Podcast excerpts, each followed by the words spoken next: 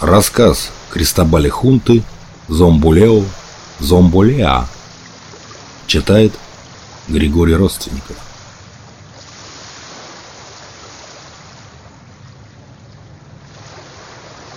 Волны с шипением накатывает на ослепительный белый песок пляжа.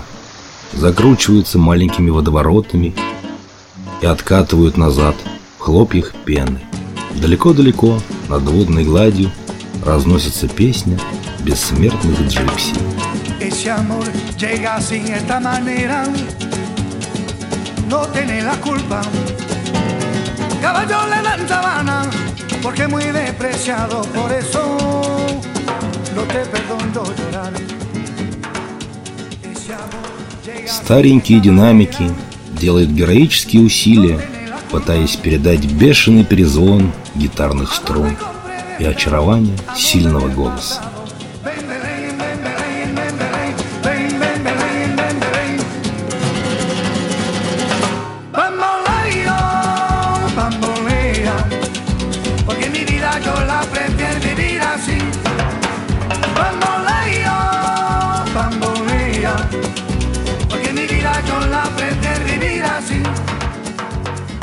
На пляже, выстроившись в ряд и положив руки на плечи впереди идущего, танцуют зомби.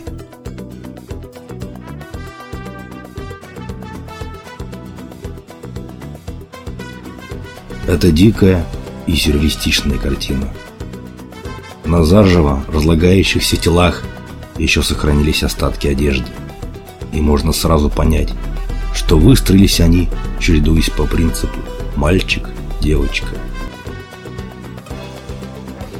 Все эти живые трупы когда-то были молодыми и стройными парнями и девушками.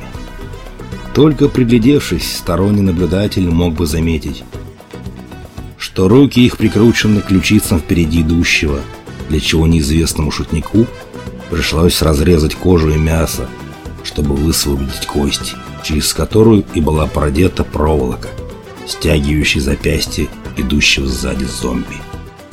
Эта шеренга, смешно вихляя бедрами, под аккомпанемент прекрасной песни, движется к открытому кафе, у барной стойки которого сидит седой, как лунь старик, капитан.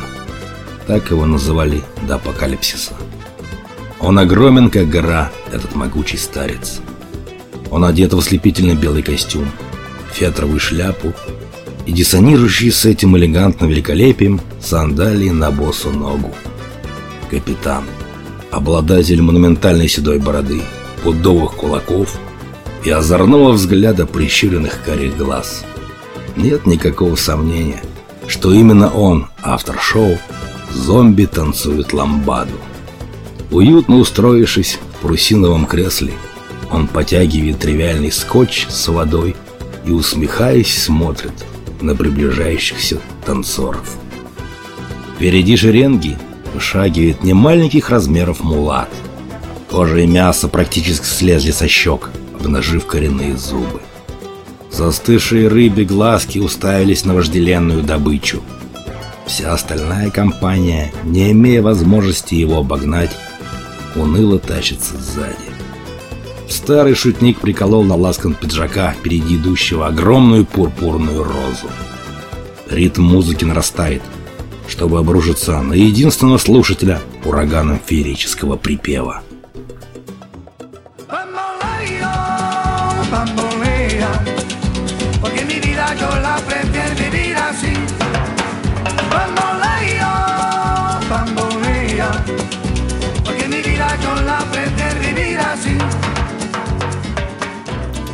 Старик полуприкрывает глаза, вспоминая события 42-летней давности. Да, он был остается свободным, как ветер. Песня не лжет, пересказывая историю его любви и его молодости.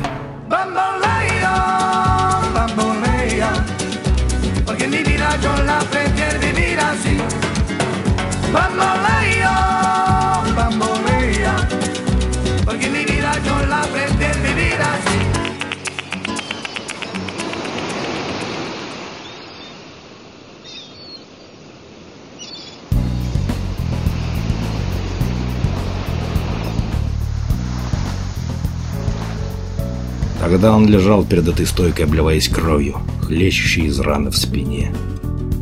Поздно он заметил мерзавца, который нанес подлый удар. Он не помнит причины ссоры, но прекрасно помнит, как незнакомая тогда девчушка склонилась над ним. В уголках ее прекрасный глаз блестят, подобно алмазам, крохотные слезинки. Этот образ последний, что он увидел, прежде чем потерять сознание.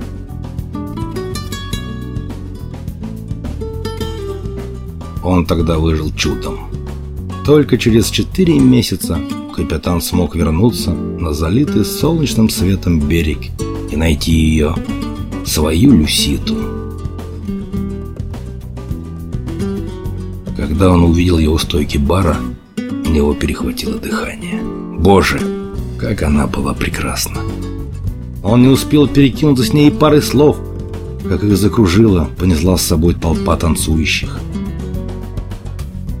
Он оказался за Люситой.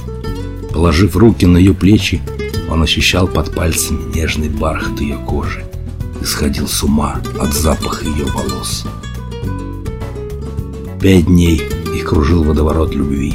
Пять ночей они отдавались страсти, наслаждаясь друг другом. Уезжая, он на коленях умолял ее ехать вместе с ним, но она отказалась. Она предпочла свободу, и он смирился, уехав навстречу карьере и своей личной свободе.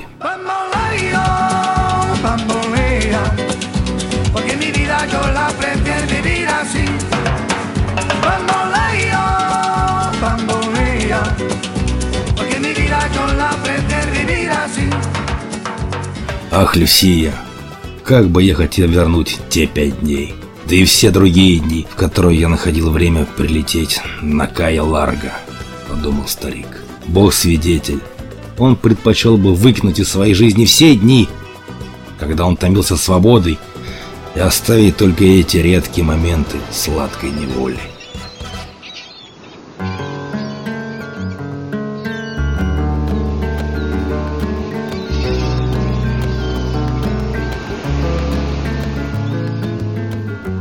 Последний визит оказался роковым. Он прилетел лишь для того, чтобы услышать ее последние «прости» и закрыть ей глаза тяжелой мозолистой ладонью. Она завещала развеять свой пепел над так любимым ей морем. И он пришел, чтобы сделать это. Капитану не могли помешать ни завывание сирен, ни толпы живых мертвецов, вышедших на улицы, его личный конец света наступил за день до начала апокалипсиса. Что ему какие-то ходячие мертвецы, если он сам умер в тот момент, когда остановилось ее сердце, и он выполнил свой долг.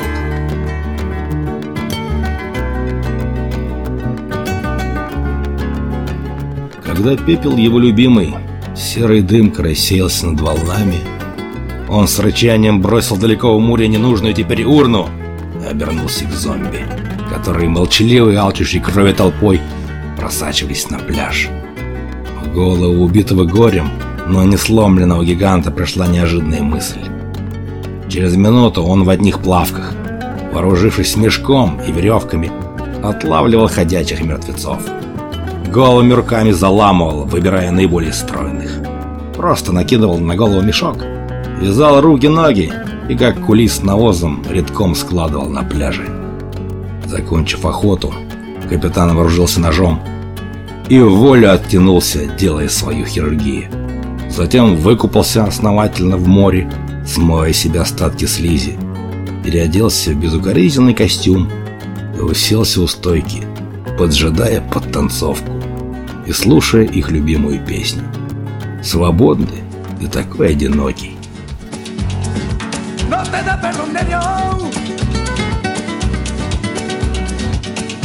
Tú eres mi vida, la fortuna del destino.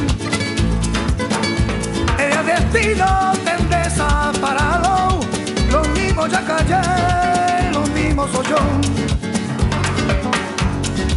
No te encuentro lavando. Eres posible,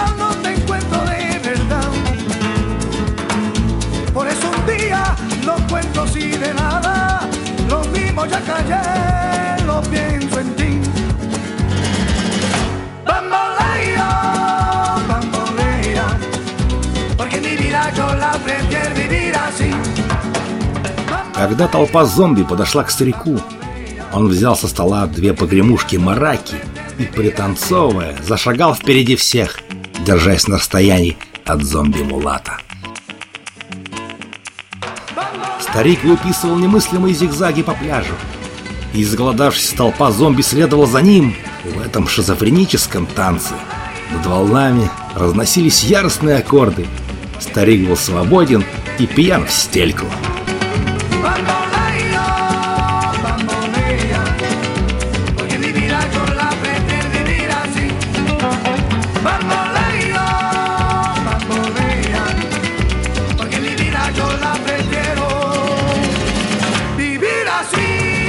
Вы слушали рассказ Кристобали Хунты «Зомболео», «Зомболеа».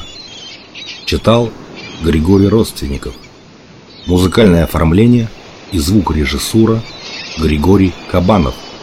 2015 год.